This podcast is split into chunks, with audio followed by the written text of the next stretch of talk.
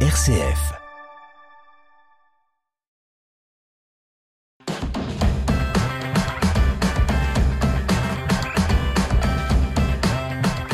C'est l'heure de vitamine C présenté aujourd'hui par Jean-Baptiste Labeur. Bonjour Jean-Baptiste. Bonjour Bruno, bonjour à toutes et à tous. Quatrième anniversaire de l'incendie de Notre-Dame de Paris. Le chantier avance dans les temps, nous le verrons. Une profanation d'une rare violence dans une église à Angers cette semaine. Thomas Cochebresse s'est rendu sur place, vous entendrez son reportage.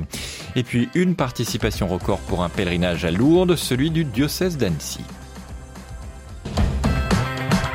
Vitamine C, RCF. Et ce samedi marque donc le quatrième anniversaire de l'incendie de la cathédrale Notre-Dame de Paris. Les flammes avaient détruit intégralement sa flèche, les toitures de la nef et du transept ainsi que la charpente. Aujourd'hui, la restauration est bien engagée. Les charpentiers vont d'ailleurs investir le chantier pour euh, euh, monter l'emblématique flèche. Enracinée à 30 mètres du sol dans les piliers de la croisée du transept, la flèche s'élèvera à 96 mètres de hauteur. Un véritable défi technique que nous explique Philippe Jost, directeur général délégué de l'établissement public Rebâtir Notre-Dame de Paris. C'est effectivement un défi technique vu l'ampleur, euh, la taille de ces poutres. Ça a été aussi un défi technique d'opérer des simulations qui ont permis de vérifier la solidité, la résistance au vent, qu'on pouvait reproduire cette flèche selon les techniques employées par Viollet-le-Duc, c'est-à-dire euh, du bois scié et boulonné avec ses sections considérables. Ceci a pu être vérifié.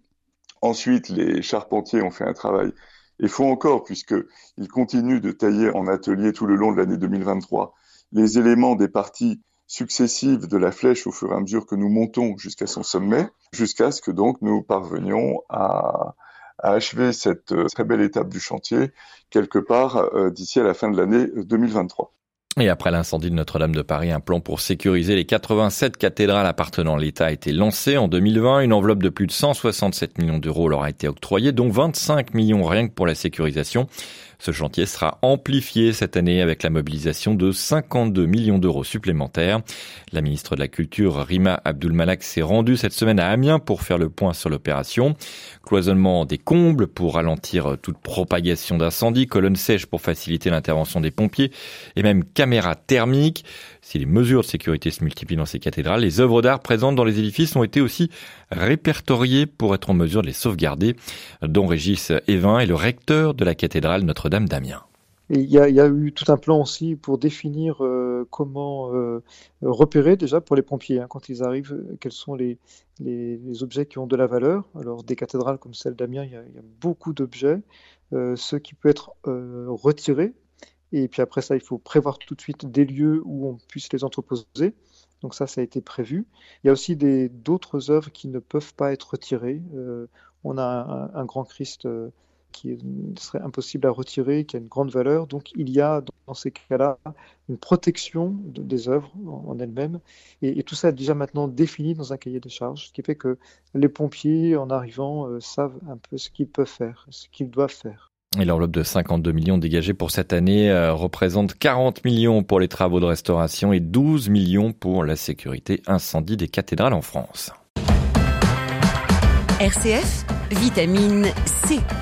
L'église de la Madeleine à Angers a été profanée mercredi entre 9h et 14h. Un saccage en règle dans cette église avec de nombreuses statues euh, décapitées qui témoignent clairement de la volonté du ou des auteurs de s'en prendre à la religion catholique.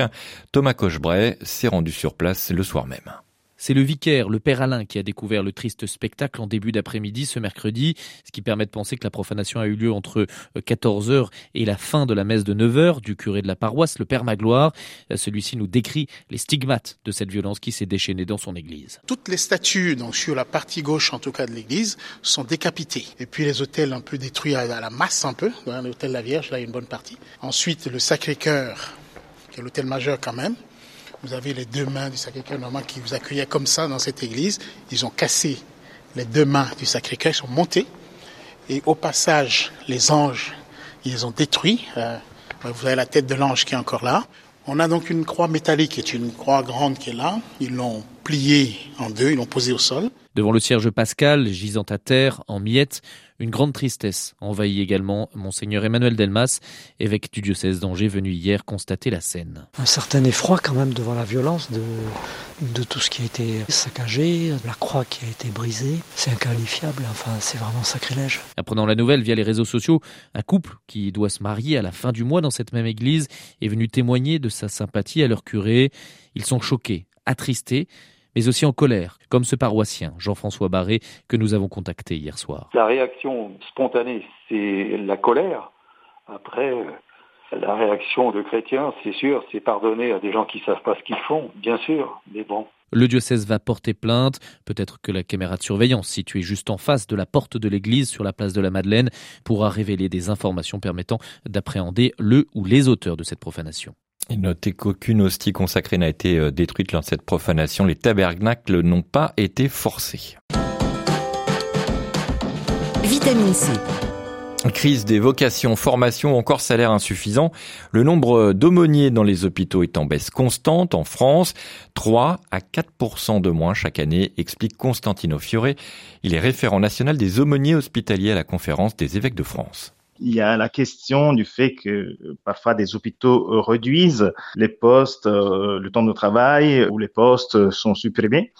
Et après, il y a la question des obligations de formation pour ce type de mission. Formation initiale, mais après 2007, on a eu une obligation pour les aumôniers euh, exerçant dans le secteur public, obtenir un diplôme universitaire sur la laïcité et les valeurs de la République. Beaucoup d'engagement pour une mission qui est très prenante au niveau des émotionnels, hein, de la disponibilité aussi en termes de temps. Il y a parfois des astreintes, il y a des horaires mobiles en fonction des besoins des familles et des patients. Tout cela face à une rémunération qui n'est pas très conséquente. Elle n'a pas beaucoup évolué dans le temps. On est des agents publics de catégorie C. Et pour finir, ce chiffre record euh, cette année, 900 hauts savoyards de tous âges participent au pèlerinage annuel du diocèse d'Annecy cette semaine à Lourdes. Des enfants, des jeunes adultes et des personnes âgées des quatre coins du département se sont retrouvés au sanctuaire marial. Certains pèlerins choisissent de servir les plus fragiles pendant cette semaine, comme les lycéens brancardiers et les 260 membres de l'hospitalité qui accompagnent 150 pèlerins malades ou handicapés du lever au coucher. Patrick Rousseau vit donc son pèlerinage en blouse blanche.